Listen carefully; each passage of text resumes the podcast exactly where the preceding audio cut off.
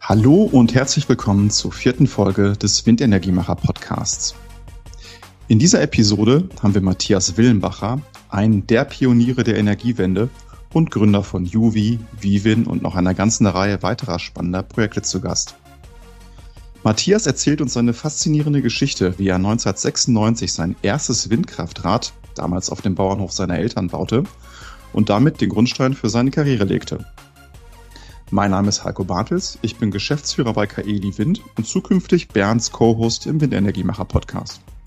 Ich wünsche euch viel Spaß beim Zuhören. Dieser Podcast wird produziert von Lenart Media, deiner Agentur für Business Podcasts. Gut, ja, lieber Matthias, äh, vielen Dank erstmal, dass du dir auf den äh, Pfingstmontag Zeit nimmst, äh, um dich mit mir zu unterhalten. Freut mich wirklich sehr. Ähm, ich mache mit Bernd Weidmann zusammen den Windenergiemacher-Podcast. Und ähm, wir machen das so ein bisschen ähm, abwechselnd. Jetzt bin ich an der Reihe. Und als wir so ein bisschen überlegt haben, naja, wer, wer sind denn so die Windenergiemacher, da kam mir natürlich relativ schnell deine Person in den Sinn. Und äh, deswegen habe ich mich auch sehr gefreut, ähm, dass du zugesagt hast, ähm, an dem Podcast teilzunehmen. Und ich würde jetzt nochmal dich kurz anmoderieren, wenn man so will. Ähm, ich glaube, jeder, jeder kennt dich in der Windbranche. Äh, du bist einer der Pioniere der Windkraft, hast ja 1996 schon dein erstes Windkraftrad gebaut auf dem Bauernhof der Eltern. Ich habe es natürlich auch nochmal recherchiert, wann es war. Und ähm, damit fing es ja eigentlich nur an, deine Geschichte. Ähm, ich glaube, dein Name wird am meisten verbunden nach wie vor mit Juvi, trägt ja letztendlich auch noch deinen Nachnamen im Unternehmensnamen. Ähm, aber daneben hast du ja noch vieles weiteres gemacht. Du hast ein Buch geschrieben, hast der Kanzlerin ein unmoralisches Angebot gemacht, ähm, hast wie Venture gegründet, äh, hast die 100 Bar erneuerbaren, 100% erneuerbaren Stiftung gegründet, ähm, hast an einem Film mitgewirkt und ja auch ein Stück weit mitproduziert. Insofern ähm, äh, sehr, sehr rührig.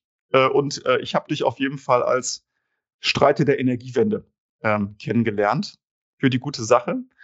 Und ähm, darüber würde ich dann auch gerne heute ein Stück weit mit dir sprechen. Und äh, ja, danke nochmal, dass du dir die Zeit nimmst. Ich habe ja im Vorfeld gesagt, Matthias, ich wollte mal ähm, so eine kleine Re Rekapitulation machen ähm, äh, seit, seit dem Beginn 1996. Und äh, das ist ja interessant, weil ähm, es so ein kleines Zahlenspiel ist. Ne? Ähm, es ist 27 Jahre her, äh, dass du dein erstes Windrad gebaut hast und du warst auch 26, 27 alt zu dem Zeitpunkt, äh, 96. Ich habe da gerade Abi gemacht ähm, und äh, du warst eigentlich, glaube ich, irgendwie äh, mit deiner Promotion auch beschäftigt. Wie kam es denn dazu, dass du gesagt hast, ähm, ich lasse das jetzt sein und baue ein Windrad? Ja, es gibt noch ein weiteres Zahlenspiel, das möchte ich zuerst noch reinbringen. Äh, 96 ähm, habe ich dann ein erstes Windrad gebaut und 69 bin ich geboren. Das, das passt auch ganz ja, gut. Passt auch gut ja. Je nachdem, wie man gerade sozusagen die 96 dreht, äh, auch ein gutes Wortspiel an der Stelle. Ja, bin auf dem Bauernhof groß geworden und wollte eigentlich da weg. Bauernhof war für mich harte Arbeit, ähm, 365 Tage im Jahr irgendwie für den Bauernhof da sein, ähm, Kühe, Schweine füttern, Kühe melken. Und das war, ja, fand ich zu dem Zeitpunkt, als ich gerade Abi gemacht hatte, nicht so erstrebenswert, äh, das meinen Eltern nachzumachen. Deswegen habe ich dann Physik studiert. Physik fand ich aber irgendwie zu theoretisch, äh, zu weit weg von dem, was man im normalen Leben macht. Deswegen habe ich dann noch Sport und Mathe auf Lehramt studiert. Und wie das Schicksal es wollte, hätte ich dann meine letzten praktischen Prüfungen im April 95 und im März 96, äh, 95 hatte ich dann einen Kreuzbandriss. Und bei diesem Kreuzbandriss ähm, konnte ich dann natürlich die Prüfung nicht machen. Kam dann ins Krankenhaus, OP und lief eigentlich alles ganz gut, habe mich wieder rangerobbt sozusagen, hätte wieder praktische Prüfung machen können. Aber dann hatte ich nochmal einen kleineren Unfall, hat mit dem nochmal ein Fahrradfahrer umgefahren. Und Arzt meinte, hey, ähm, da können wir doch mal punktieren, damit du wieder besser Krankengymnastik machen kannst. Gesagt, getan, er hat punktiert. Leider hat er mir Bakterien reingemacht und das Knie ist äh, dramatisch dick geworden, musste erneut operiert werden. Ähm, und in dieser Phase, es war im Sommer 95, lag ich im Krankenhaus, äh, zweite, zweite Mal. Meine Promotion war irgendwie mir zu abgehoben. Ich konnte Sportstudium erstmal nicht weitermachen. Und da war ich innerlich sozusagen offen für neue Themen. Ich habe die Zeitung aufgeschlagen im Krankenhaus, habe dann gelesen, dass in der Eifel ein paar Leute sich zusammengetan hatten und gesagt haben, hey, wir bauen mal ein Windrad zusammen. Und da standen dann alle Daten, wie groß das Windrad, wie viel ähm, Personen können damit in der Theorie versorgt werden, äh, es für gesetzliche Grundlagen gab es damals, also ein sogenanntes Stromeinspeisegesetz äh, von 1991, äh, auf das Grundlage dann die Wirtschaftlichkeit da war. Und das fand ich faszinierend. Ich habe mir im Kopf dann sozusagen einen Businessplan gerechnet, ähm, ich hatte ein Fable für Zahlen als Physiker jetzt nicht so erstaunlich ähm, und gedacht, wow, das rechnet sich und man kann damit Strom anders produzieren. Man glaubt, glaubt es kaum aus heutiger Sicht. Schon in den 90er Jahren hat man sich über CO2-Emissionen unterhalten. Es gab 1992 die Konferenz von Rio und es gab Menschen, die gesagt haben, wir müssen etwas tun, wir müssen ähm, unsere Energie anders herstellen, als es in der Vergangenheit der Fall war. Wir können nicht auf Atom setzen, wir können nicht weiter Kohle und Erdöl und Erdgas verbrennen, wir müssen etwas verändern. Und da fand ich es super faszinierend, dass alleine mit der Kraft des Windes dann äh, Strom produziert werden konnte, mit dem damaligen Windrad, so einer E40, schon Strom für 200 Haushalte. Hat mich total fasziniert. Äh, das ist äh, beeindruckend ähm, äh, in vielerlei Hinsicht. Also einerseits, du wärst wahrscheinlich auch ein fantastischer Lehrer geworden, habe ich keinen Zweifel dran, aber die Bakterien im Knie waren ja dann ja im Sinne der Umwelt, wenn ich das mal so sagen darf, weil du hast ja ähm, bei dem einen Windrad ist es ja nicht geblieben. Es sind ja dann über 1000 geworden, wenn ich es äh, wenn ich richtig rekapituliert habe. Äh, jetzt interessiert mich mal, steht das Windrad eigentlich noch, das von damals, oder ist das ist es repowered? Selbstverständlich wurde es repowered und zwar schon nach sieben Jahren durch eine ähm, E66 mit 70 Meter Rotorblättern oder Rotordurchmesser.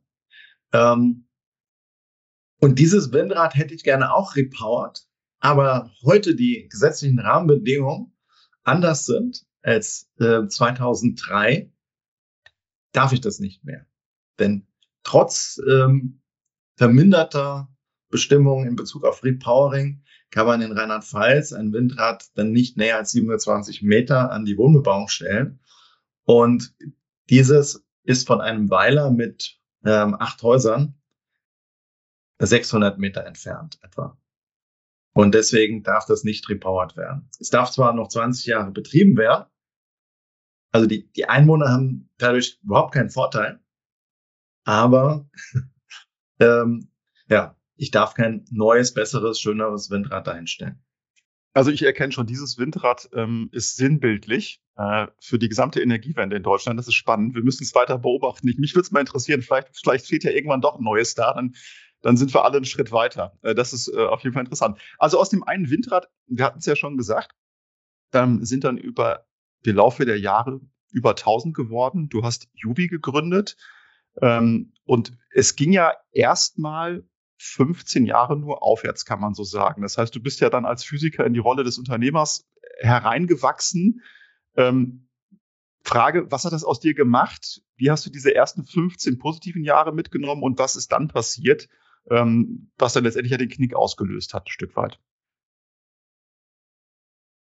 Also ich denke, man muss erstmal dazu sagen, ich hatte nicht vor, also es gibt ja viele junge Menschen, die ich heute treffe, die sagen, ich will Startup-Unternehmer sein, ich will mein eigenes Unternehmen gründen, das groß machen.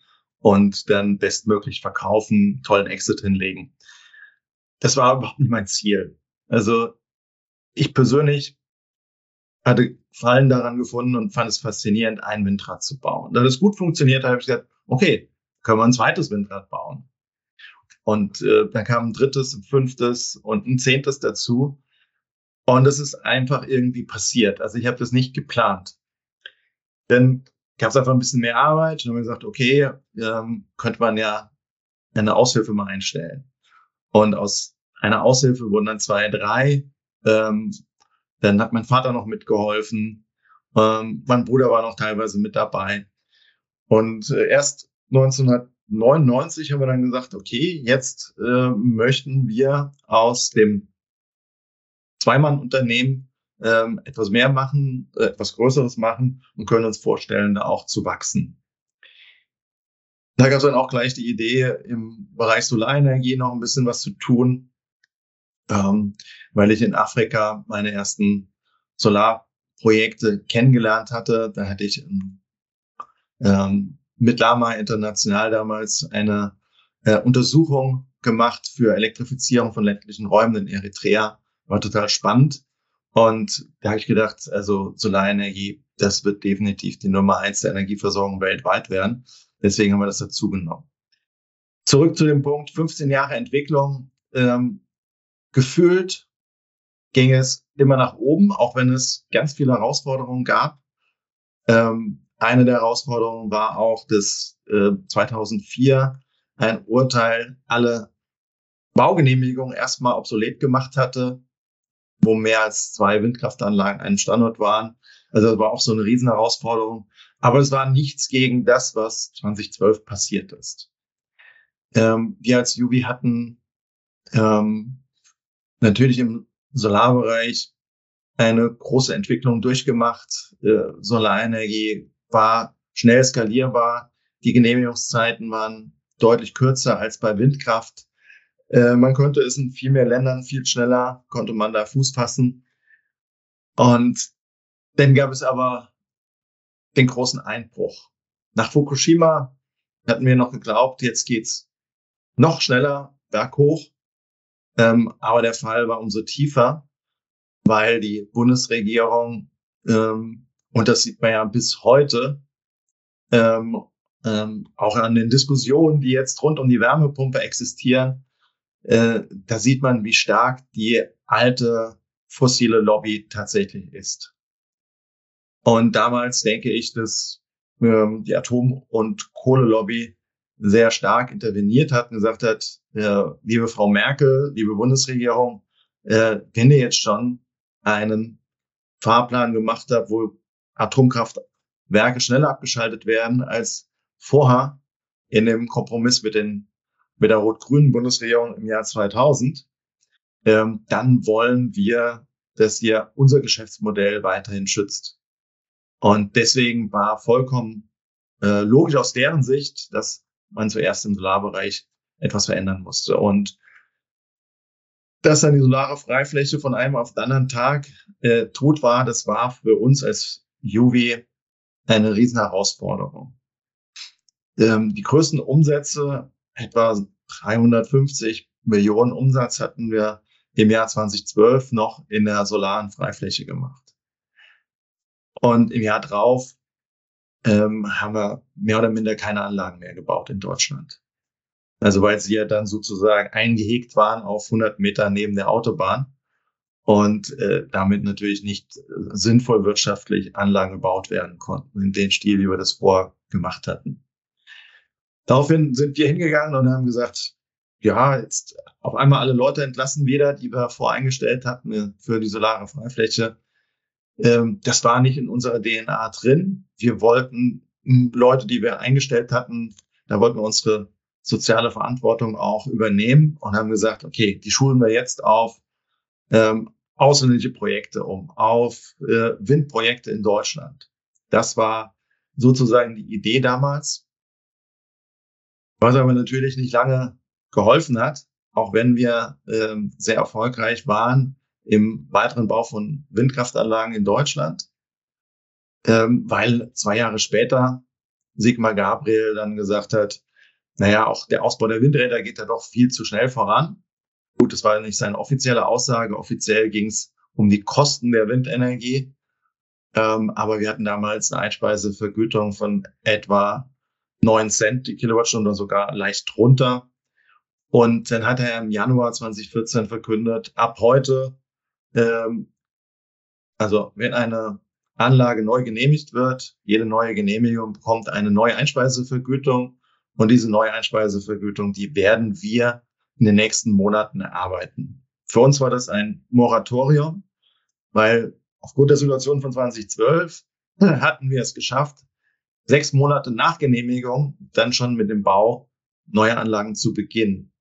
Das heißt, alle Anlagen, die wir dann im Jahr 2014 gebaut hatten, alle Windkraftanlagen, und das waren ziemlich viele, Umsatz von ungefähr einer halben Milliarde, äh, die mussten mit der neuen Einspeisevergütung zurechtkommen. Aber die ganzen Pachtverträge, ähm, Verträge mit den Herstellern, das war alles natürlich schon vorher gemacht.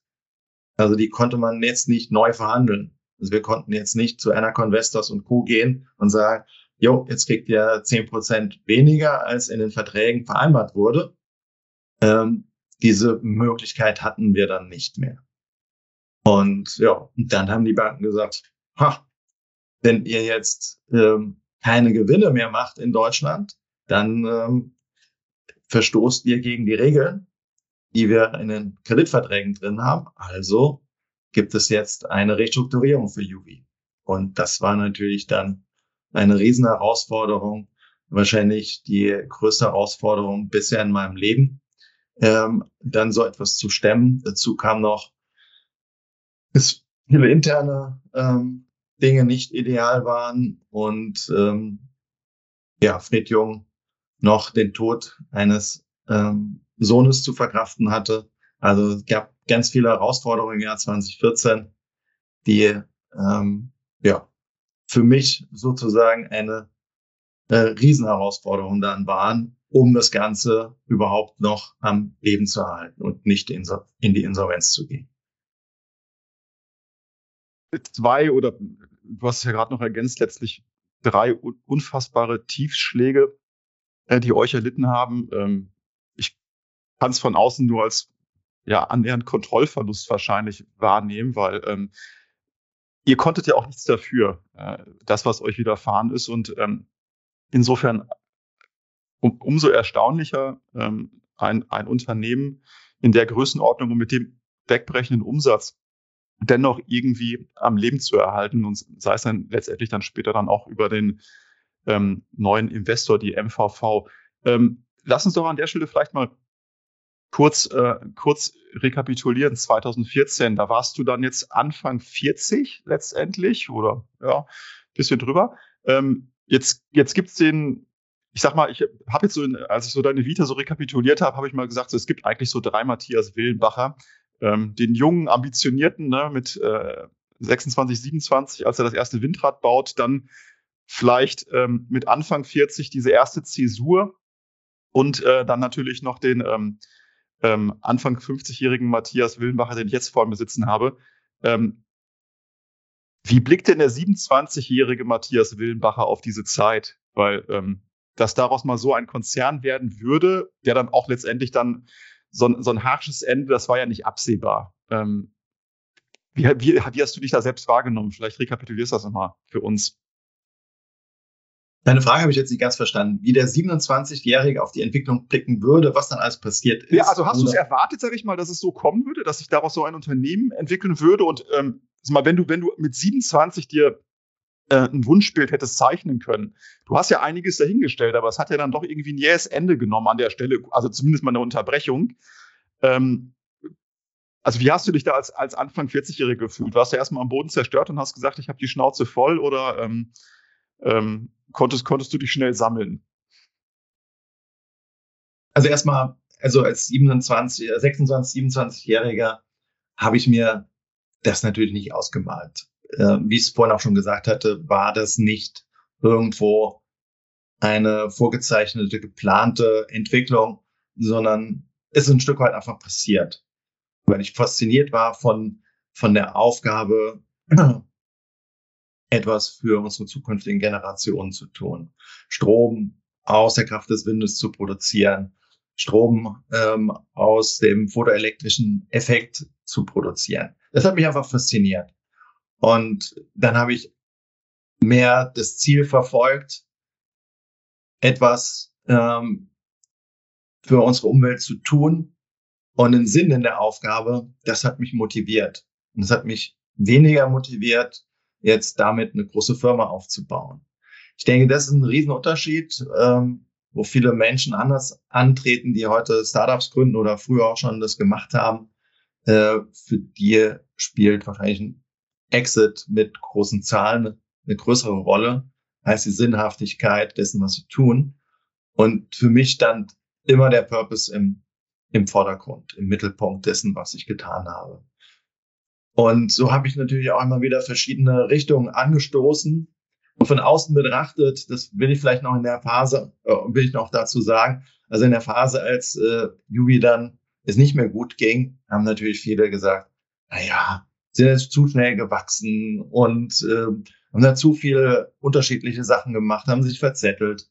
Also all das wurde dann natürlich angeführt, was ähm, an sich natürlich auch wahre Dinge drin hatte.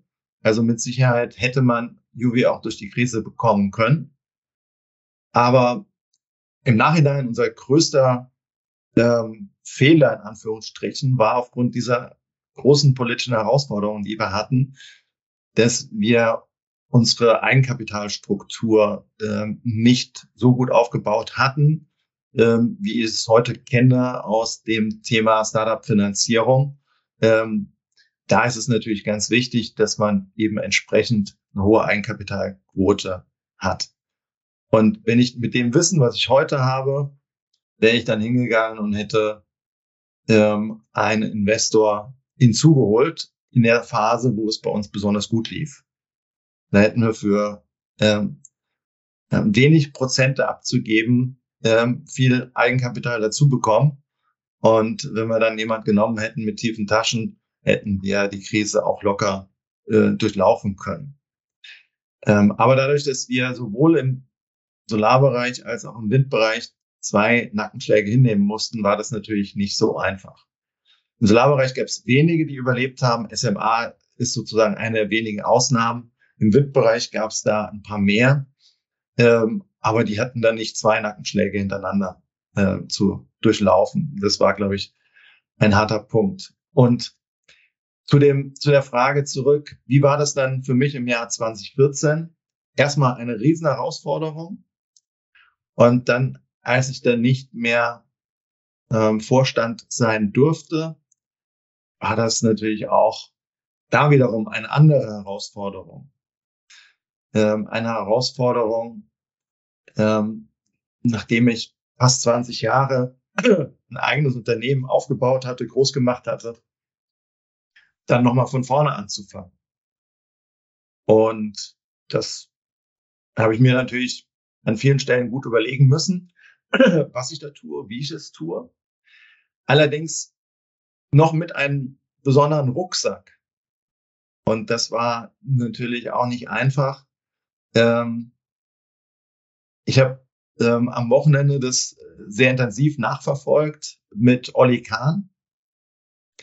Und wer jetzt was wann gesagt hat, ist super interessant, aber ähm, ein Stück weit kann ich mich in die Haut von Olli Kahn hineinversetzen, wenn andere meinen, dass es vielleicht nicht so ideal war, was man gemacht hat.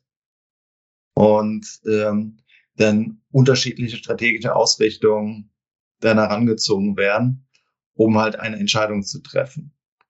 Und für mich war das natürlich sehr schwer. Und dadurch, dass ähm, die MVV mit Fred Jung gemeinsam dann einen Weg gegangen ist, ähm, war das für mich an der Stelle natürlich sehr herausfordernd. Ähm, ja. Also es, du siehst, mir fehlen auch jetzt noch die Worte, um das genau zu beschreiben. Ähm, es war herausfordernd, auch in dem Punkt, ähm, dass natürlich nicht alles äh, Friede, Freude, Eierkuchen war. So will ich es jetzt mal bezeichnen.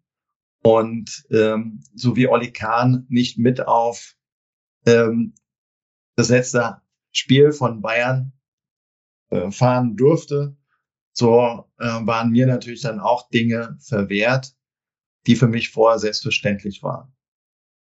Und äh, ja, und auch menschlich ähm, gab es viele Leute, die zu mir gestanden haben von Jubi, aber es gab natürlich dann auch die Fälle, wo dann Leute gesagt haben, hm, die MVV ist jetzt mein neuer Arbeitgeber, der Matthias nicht mehr.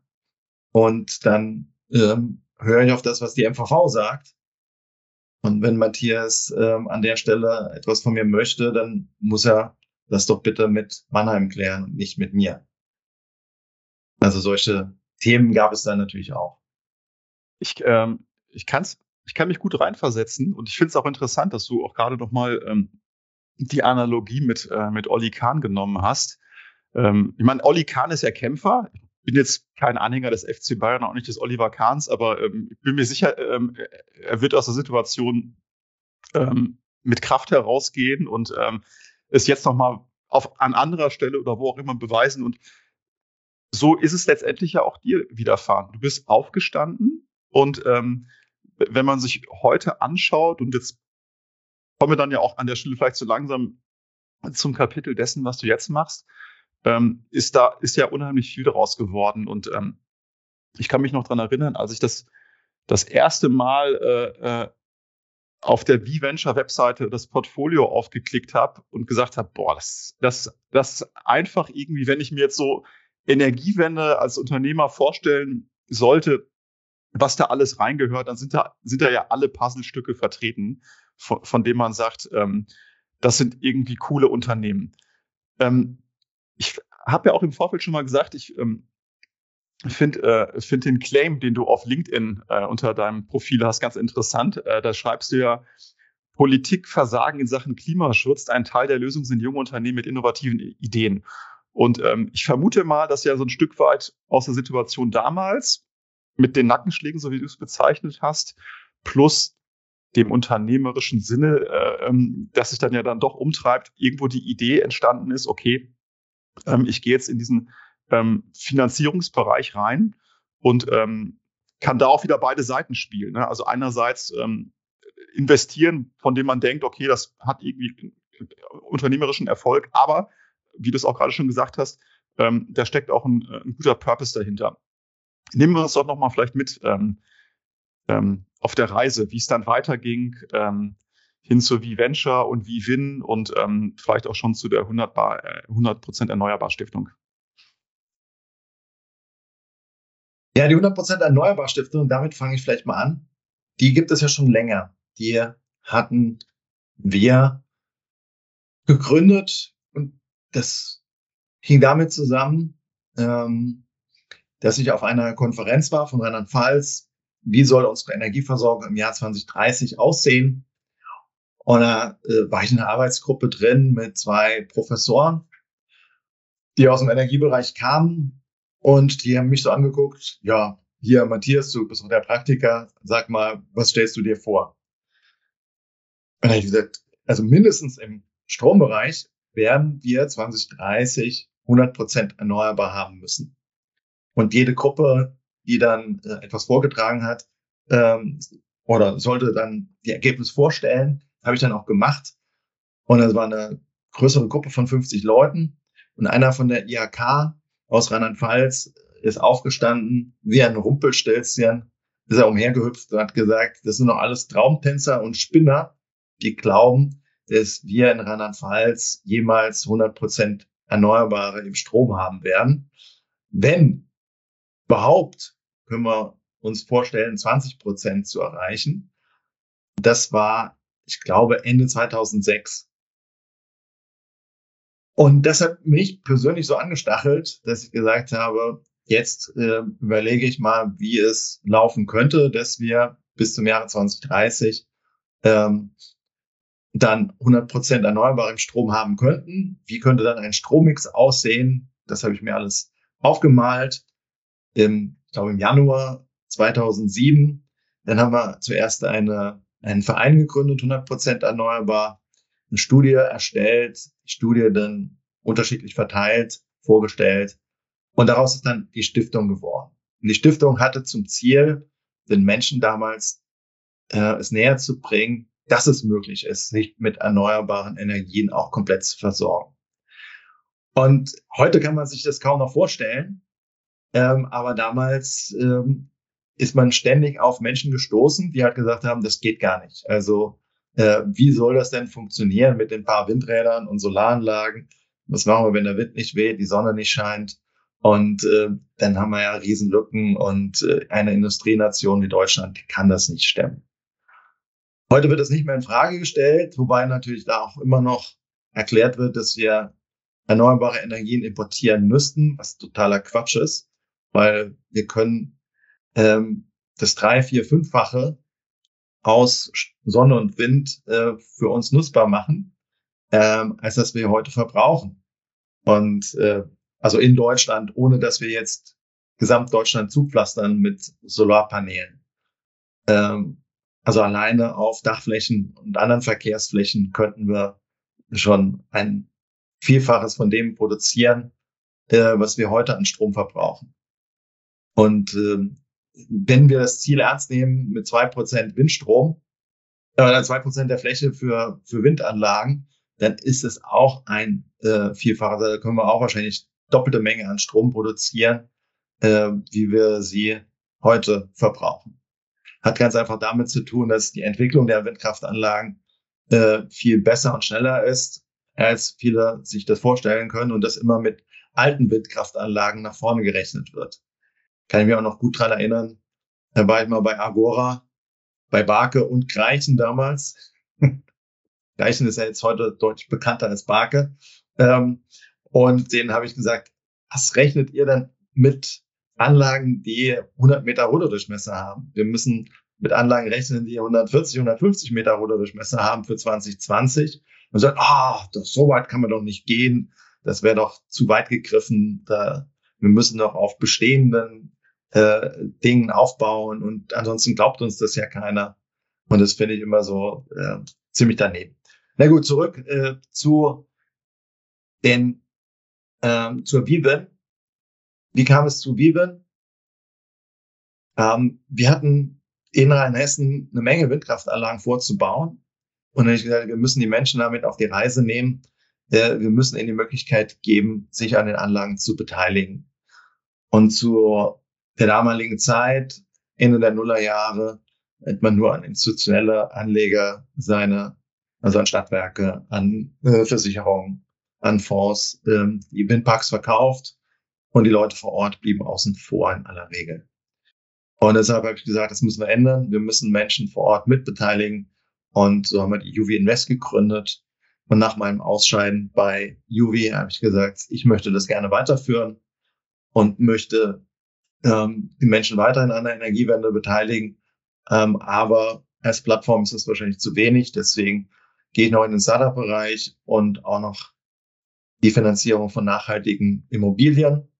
Und äh, so ist peu à peu Viven entstanden, was am Anfang auch nicht so ganz einfach war, weil da natürlich noch rechtliche Herausforderungen waren. Wie kann die Trennung von UV tatsächlich dann auch passieren? Wie kann das dann umgesetzt werden? Und alleine dieser Vorgang hat fast zwei Jahre gedauert. Also da wünsche ich mir, dass äh, es manchmal so schnell gehen würde wie im Fußball. Da werden die Dinge immer schnell geklärt.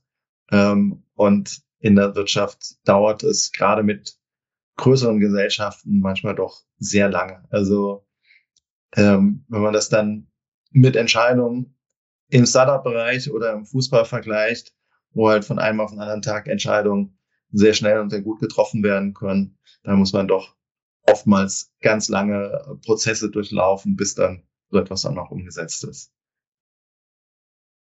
Soll ich direkt in, noch in die Thematik Startups anschließen?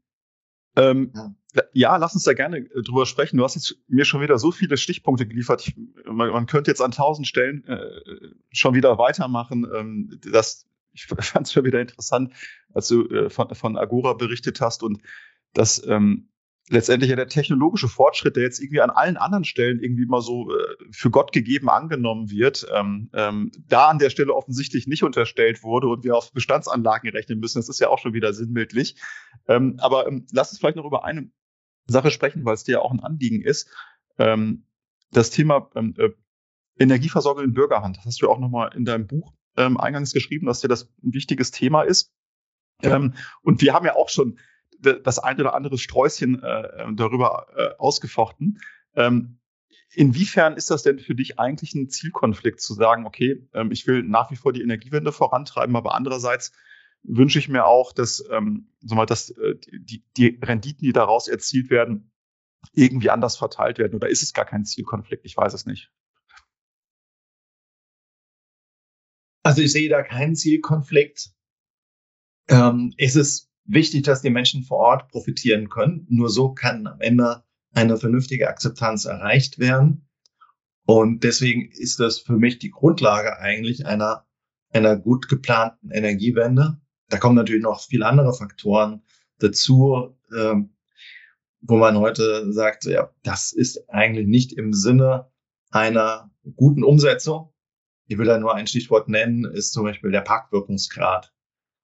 Also dadurch, dass es zu wenig Standorte in Deutschland gibt, die ausgewiesen werden, weil eben die Politik sich in ideologischen Kämpfen, gerade als ähm, Grüne sozusagen versus ähm, CDU, CSU, FDP und AfD brauchen wir jetzt gar nicht drüber zu reden. Also da gibt es riesige Grabenkämpfe, dadurch gibt es zu wenig Standorte, die ausgewiesen werden, dass es zu wenige Standorte gibt, ähm, muss jeder Planer irgendwie versuchen, mit den Gemeinden gemeinsam möglichst viele Windkraftanlagen an einem Standort zu bauen.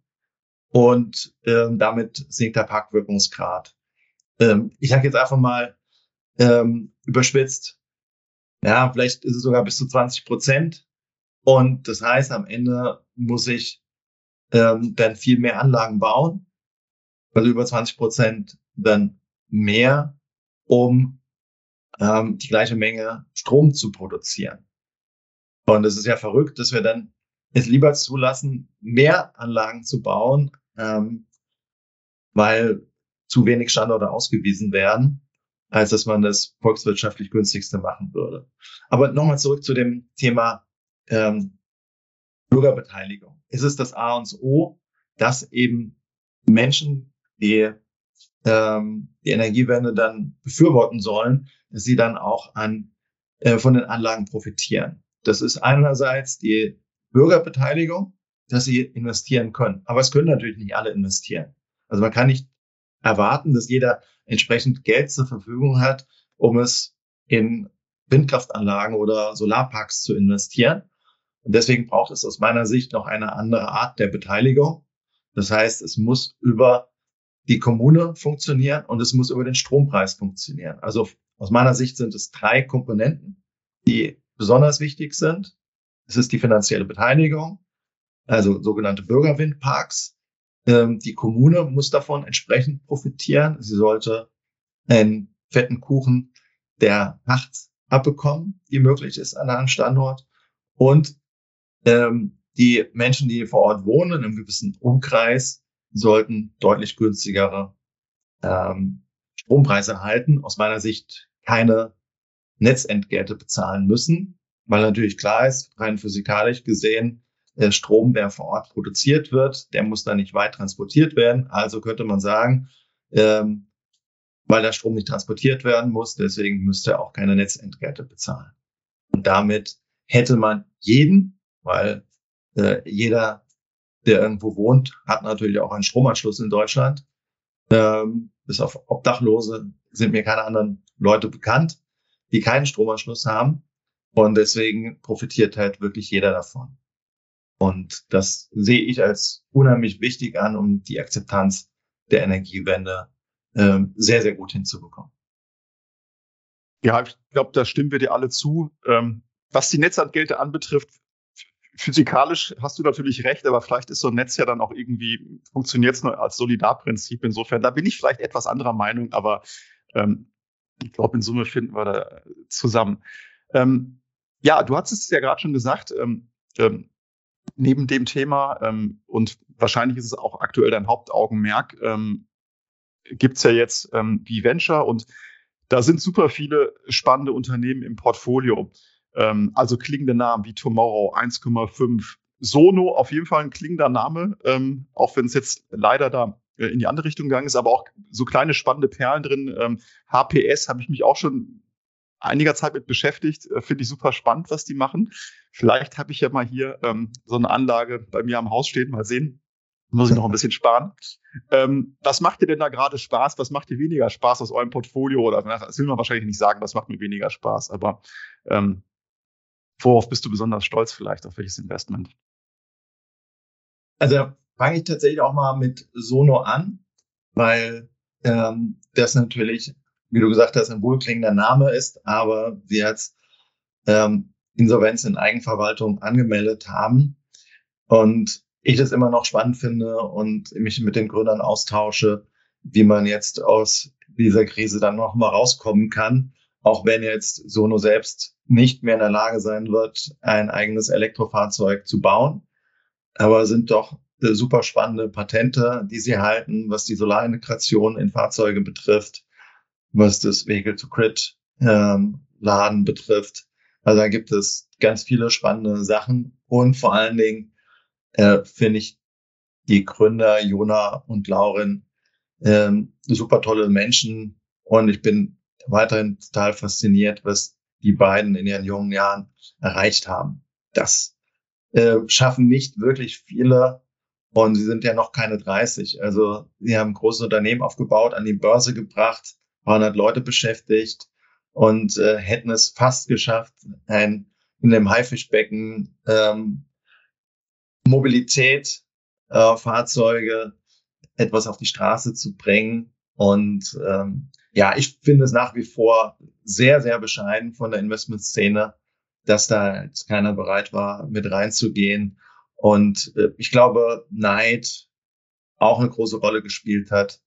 Ähm, die Frau Klatten hat sich mal mit dem Thema Sono beschäftigt gehabt. Und wenn sie gesagt hätte, ach Jungs, hier, ähm, ich habe gerade, gerade ist mir da was aus der Tasche gefallen, sind so 100 Millionen rausgefallen. Ähm, nehmt die mal und macht mal was Ordentliches draus. Und wenn dann nochmal weitere 100 Millionen gebraucht worden wären, sie hätte es nicht gemerkt.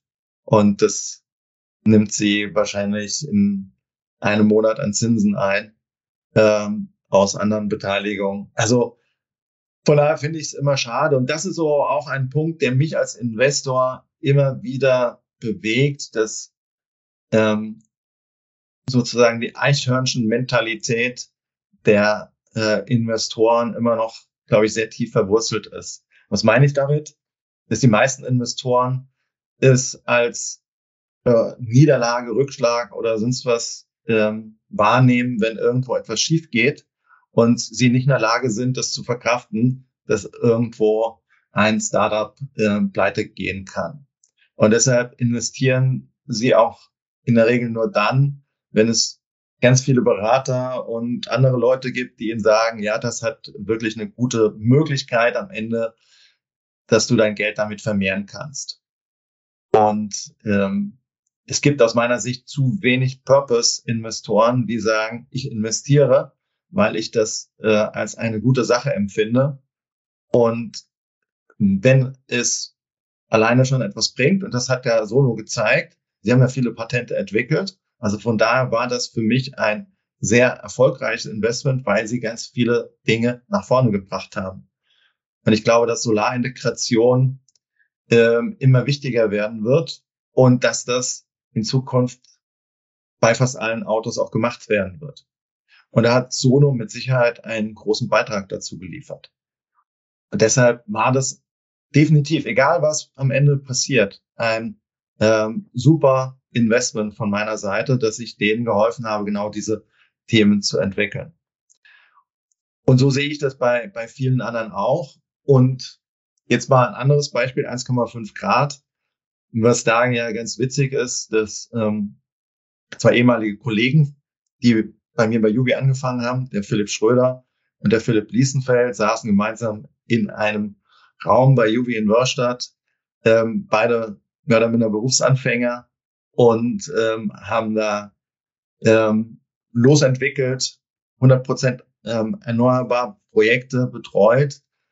Der äh, Philipp Schröder ist dann sehr schnell nach zwei Jahren schon zur Sonnenbatterie in den Allgäu gewechselt. Und äh, Philipp Liesenfeld blieb dann noch viele Jahre bei Juvi und ist dann zu Viven gegangen. Ja, und dann kam Philipp Schröder, hat gesagt, hey, ich habe eine neue Idee, möchte was Neues aufbauen, äh, neue Firma, 1,5 Grad gegründet und ähm, hat dann Philipp Liesenfeld dazu überredet, dabei zu sein. Ja, konnte ich natürlich dann nicht Nein sagen an der Stelle. Ähm, Philipp wollte das unbedingt und dann ging's los. Und dann habe ich gesagt, klar, könnt das gerne machen, aber ähm, ich hätte gerne, dass ich dann natürlich auch dabei bin. Und dann war es für die auch selbstverständlich, dass ich dann ähm, von Anfang an dann auch mit als Investor dabei sein konnte. Aber da muss ich äh, nichts tun. Die zwei und die anderen Gründer, die dabei sind, das ist ein Hammer-Team, haben alle sehr viel Erfahrung und ähm, 1,5 Grad ähm, wird seinen Weg gehen. Und ähm, ja, ich denke, sie ähm, bald den Unicorn-Status auch erreichen werden. Also dass es nicht mehr allzu lange dauern wird, bis sie dahin kommen und das ähm, vielleicht zwei bis drei Jahre nach der Gründung Hammer, was was da auf die Beine gestellt worden ist. Also sind jetzt mal so zwei Beispiele. Ja, ja, super spannend. Danke auch für die Insights. Aber ich, ich glaube auch mit einem Lachen und einem weinenden Auge den Mitarbeiter gehen lassen, ähm, das, ähm, das beschreibt es dann wahrscheinlich ganz gut. Ne? Das ähm, Investment wird sich mehr als auszahlen, habe ich das Gefühl. Ja, definitiv. Schön. Ähm, ja, ähm, du hast mir eine Stunde eingeräumt. Wir kommen ähm, so langsam zum Ende. Ähm, was sind denn die ähm, weiteren ähm, Ambitionen für die Venture, für die Stiftung, für dich persönlich? Wie blickst du auf die nächsten 15 Jahre Energiewende? Sind wir dann in Deutschland Gott sei Dank endlich komplett umgestellt oder fürchtest du weitere Nackenschläge für die Branche?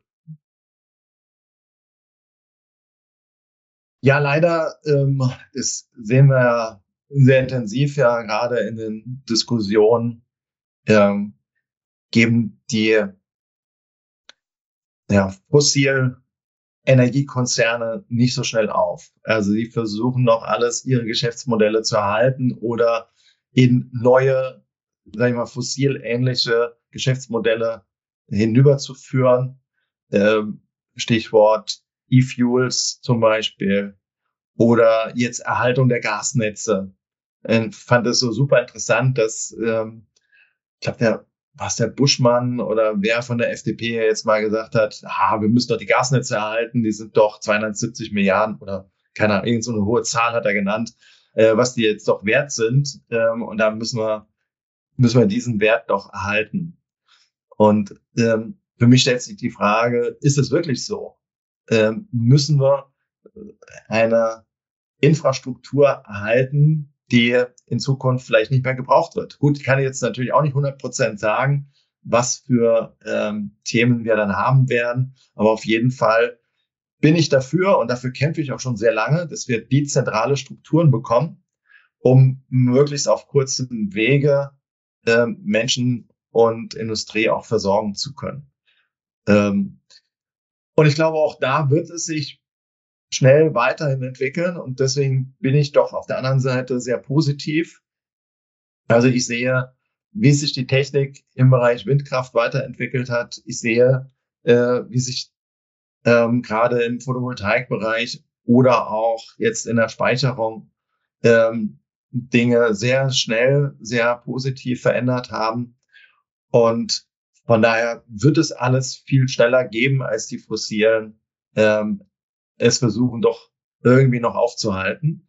Und deshalb glaube ich zwar nicht, dass wir es bis 2030 schaffen können. Diese Zahl werden wir leider wohl reißen. Also auch wenn das persönlich mein erklärtes Ziel immer noch ist.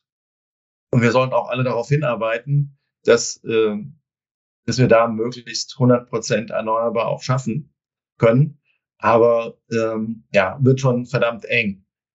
Trotzdem paar Jahre später, zwei, drei, vier, fünf Jahre später, sollten wir es geschafft haben.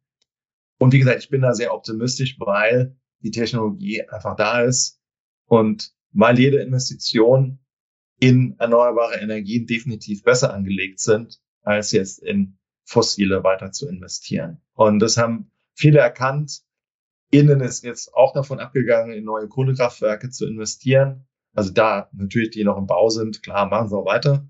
Aber äh, jetzt gibt es keine neuen Planungen mehr, weil sie einfach festgestellt haben, ist halt teurer als Solarenergie und Windenergie gemeinsam. Und ähm, das wird hier in Deutschland, äh, werden es die meisten auch noch verstehen, gerade wenn es um Industriebetriebe geht, die halt sehr, sehr gut rechnen müssen. Und da habe ich auch jetzt gesehen, ein Industriebetrieb hier in Rheinhessen, der über 20 Jahre ähm, mich negativ in dem Sinne begleitet hat, indem er immer ähm, auch gerne öffentlich gesagt hat, dass erneuerbare Energien ja doof wären. Wenn der Strom verteuern und äh, wo soll denn der Strom herkommen, wenn die Sonne und der Wind nicht weht, äh, Sonne scheint, der Wind nicht weht. Und äh, lange Zeit war, waren sie jetzt sozusagen öffentlich Windkraftgegner. Jetzt ähm, in der Energiekrise letztes Jahr haben die angefangen umzudenken und plötzlich planen wir gemeinsam äh, Wind- und Solarprojekte. Äh, und das nicht, weil ähm, sie jetzt ja das mal so machen müssen, sondern weil sie jetzt davon überzeugt sind, dass es für sie und ihr Unternehmen ähm, die beste Alternative ist. Und daran kann man schon erkennen, dass ähm, sich da jetzt sehr viel ändern wird. Und ähm, ja, ich glaube, das ist ein guter Fingerzeig, wo es in Zukunft hingehen wird, dass halt immer mehr größere Industriebetriebe äh, auf die Eigenversorgung dann umschwenken werden und sich eben nicht mehr dann vorschreiben lassen, wo und wie äh, sie dann ihre Energie herzuziehen haben, sondern dass sie es selbst vor Ort machen werden. Das könnte in Bayern doch auch ein Nachteil sein. Da bin ich echt mal gespannt, was Söder nach der Wahl dann macht. Ähm, denn wenn in anderen Regionen äh, Firmen ihre eigenen Wind- und Solarparks dazustellen können, und es wird ja auch viele Firmen in Bayern geben, die es in anderen Bundesländern dann tun können, also die verschiedene Niederlassungen bundesweit haben und in Bayern können sie sich dann nicht selbst versorgen. Und dann äh, wird es dann natürlich für die ein Standardnachteil sein und dann sagen, lieber Söder, hier, das geht ja nicht. Ich will ja auch mich günstig versorgen können. Und äh, ja, dann muss er, glaube ich, da auch umdenken. Also dann also, nochmal zu hoffen, dass wenn die Bundesregierung in 25 wechseln sollte, dass dann nochmal alte Atommeiler reaktiviert werden. Das, ähm, glaube ich, wird dann nicht gehen, weil die natürlich jetzt langsam anfangen abzubauen. Und das, den Prozess dann nochmal umzukehren, das ist nicht möglich. Und äh, das Interessante ist, wenn man sich die Strompreise im Mai auch anschaut, äh, über zwei Jahre muss man uns diesen Mist anhören, äh, dass wenn man die Atomkraftwerke abschaltet, dass dann die Strompreise nach oben gehen und diese günstige Energie ähm, ist vielleicht der Gewinn des Energieversorgers etwas runtergegangen, aber die Strompreise an der Börse hat es null interessiert, dass diese drei Atomkraftwerke abgeschaltet worden sind. Äh, auch nochmal ein guter Fingerzeig für äh, die Zukunft der Erneuerbaren, dass sie halt unaufhaltsam kommen werden. So wird es passieren. Ähm, und äh, das hast du schön formuliert, äh, die normative Kraft des Faktischen, die da an vielen Stellen gerade abläuft. Und ähm, ich kann es ja auch bestätigen. Also ähm, du weißt ja, dass, ähm, dass ich auch noch im Nebenberuf neben dem Podcast die Kaeli-Plattform ähm, betreibe. Und ähm, das war sehr, sehr spannend äh, letztes Jahr, als wir das erste Mal ähm, die Plattform für Projektentwickler aufgemacht haben, als dann auf einmal sich Unternehmen anmeldeten, die ich irgendwie als Projektentwickler gar nicht kannte und sich dann aber auch herausstellte, sind es auch gar nicht, sondern sind Industriebetriebe, die klassischen Hidden Champions, die auf einmal, siehe da, auf der Suche nach Windkraftflächen sind, weil sie sagen, sie wollen jetzt die Erzeugung, die grüne Erzeugung in eigene Hände nehmen. Insofern ähm, beobachte ich das auch. Ähm, so wird es kommen. Ähm, und das ist auch gut so. Und ähm, insofern ist das ja auch ein, ein, ein positives Resümee, was wir hier ziehen können. Äh, und ähm, ich habe dich einmal mehr kennengelernt als ähm, Streiter für die Energiewende. Bedanke mich ähm, für das Gespräch. Ich könnte dich noch stundenlang weiter ausquetschen, weil du ähm, zu vielen, vielen Themen natürlich ein äh, breites Wissensfundament hast und auch eine starke und gute Meinung. Ähm, aber jetzt will ich auch den Pfingstmontag nicht über Gebühr strapazieren. Und ähm, ja, dank dir ähm, für das Interview, für den Podcast. Danke für deine guten Fragen und dafür, dass ich dabei sein durfte. Sehr, sehr gern. Matthias, auf bald. Noch einen schönen Rest Pfingstmontag. Danke, das wünsche ich dir auch. Vito, Habt eine gute Zeit. Ciao. Danke, ciao.